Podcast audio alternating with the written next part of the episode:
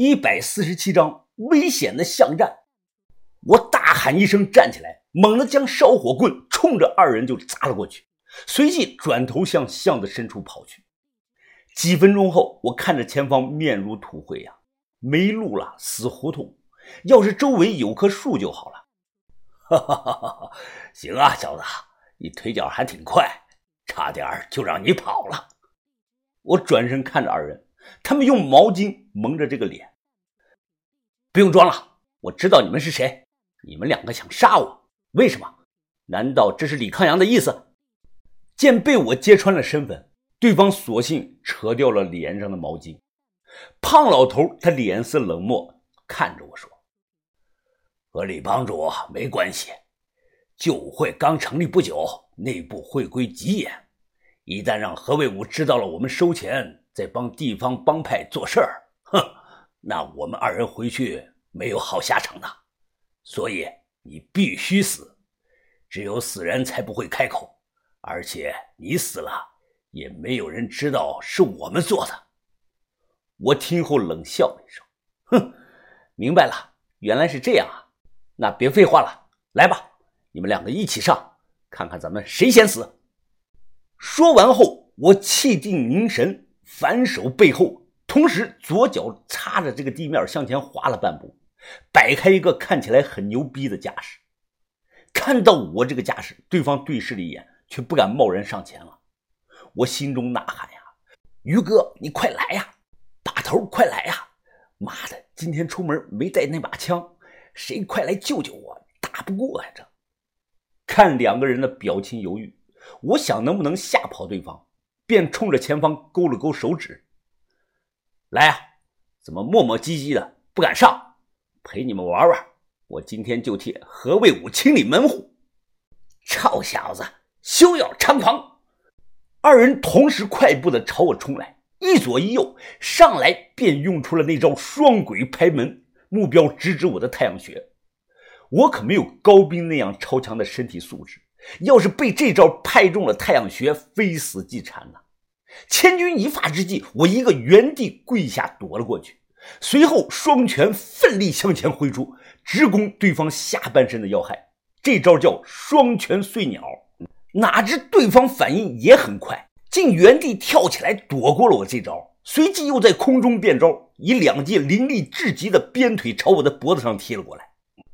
我本能的用胳膊挡了一下，结果下一秒便被踢飞了出去，后背重重的撞到了墙上，砰，疼啊！胸口一阵的岔气般的疼，两条胳膊完全提不起劲儿，喉咙发甜想吐口血，五脏六腑都感觉移了位。我不甘心就这么败了。我连八步赶蝉都没来得及用，但对方不打算给我起身的机会了。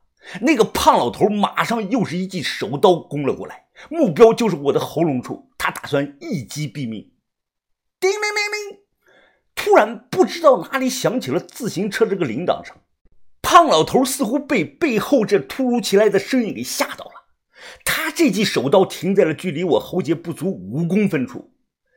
叮铃铃，叮铃铃。我转头看去，眼睛都瞪大了。怎么会呢？竟然是刚刚在 KTV 碰面的那个自称柳川鱼的女孩。只见他一手拿着个手电筒，一手推着辆自行车，手电照过来，看到我灰头土脸的靠在墙上，他立即吃惊的捂住了小嘴。老板，你在我家门口做什么呢？我立即吐了口血唾沫，大喊呐：“跑，赶紧跑！”现在跑怕是来不及了，姑娘，你认识这个小子？没，我不认识他。两个老头一前一后的拦住了他。那个胖老头皱着眉说：“看来你们确实认识，那没办法，你既然看到了我们的脸，那只能怪自己的运气不好了。”说完，二人一步一步的朝他逼近，他一脸的惊恐，如受了惊的小兔子般的不断的后退。你你们想做什么？来人呐！救命啊！救！话还没说完呢，那个胖老头捂住了他的嘴，同时伸手掐住了他的脖子。他双腿离地，不停的乱蹬挣扎。由于被捂住了嘴，只能是呜呜的叫个不停。嗯嗯嗯嗯！我马上起身冲过去想救人，不料另一个瘦老头他挡住了我，对方阴笑着：“嘿嘿嘿嘿，小子，我真不知道你这点本事是怎么拿到会里的木牌的。那个木牌我们都没有资格拿。你不用急，你两个就是前后脚的事儿，事后我们会把你们葬在一块儿，保证谁也找不到。”不多时，KTV 小妹柳川鱼慢慢的不再挣扎了，她不动了。胖老头神色如常的松开了手，他立即扑通，如烂泥一样的摔倒在地。看人没了生机，我的眼睛都红了，一股怒火自心中爆发。我操！杂种，有什么恩怨冲我来！杀女人算什么本事？就像他们刚才说的，做了就要做绝。二人不再和我废话，直接联手向我攻来，想在最短的时间内结束这一切。但他们却失算了。这一次无论他们怎么联手攻击，都碰不到我分毫。侯上马师傅曾经说过：“走八步赶蝉，第一要保持理智。”我此刻因为愤怒已经失去了理智，但脚下的步伐呢，却莫名的变得更快、更迅速、更灵活。不管是醉步绕城，还是如风白流。我根本不用去想怎么走步，全靠这个愤怒下催发的本能。见始终碰不到我，胖老头立即大喊：“不对劲儿啊！这他妈是什么鬼步伐？这小子身上有古怪！”他们二人学的是广东白眉拳，传承了几百年，讲究是以攻为主，以法为常，以巧取胜。白眉拳也有配套的两种步法，叫子午马步和丁八马步。但无论哪种啊，都和侯上马的八步赶蝉根本不在一个档次上。一个是三流的步伐，一个却是一流的绝学。我是没什么厉害的攻击手段，但他们也休想碰到我身上一根汗毛。我打算凭借着八步赶长和对方呢就这么拼下去。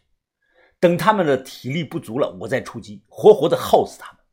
所以便出现了一幕：三个人分别用上了三种的步伐。深夜在狭窄的巷子中是左摇右摆，你追我赶，上蹿下跳，好似在斗街舞一般。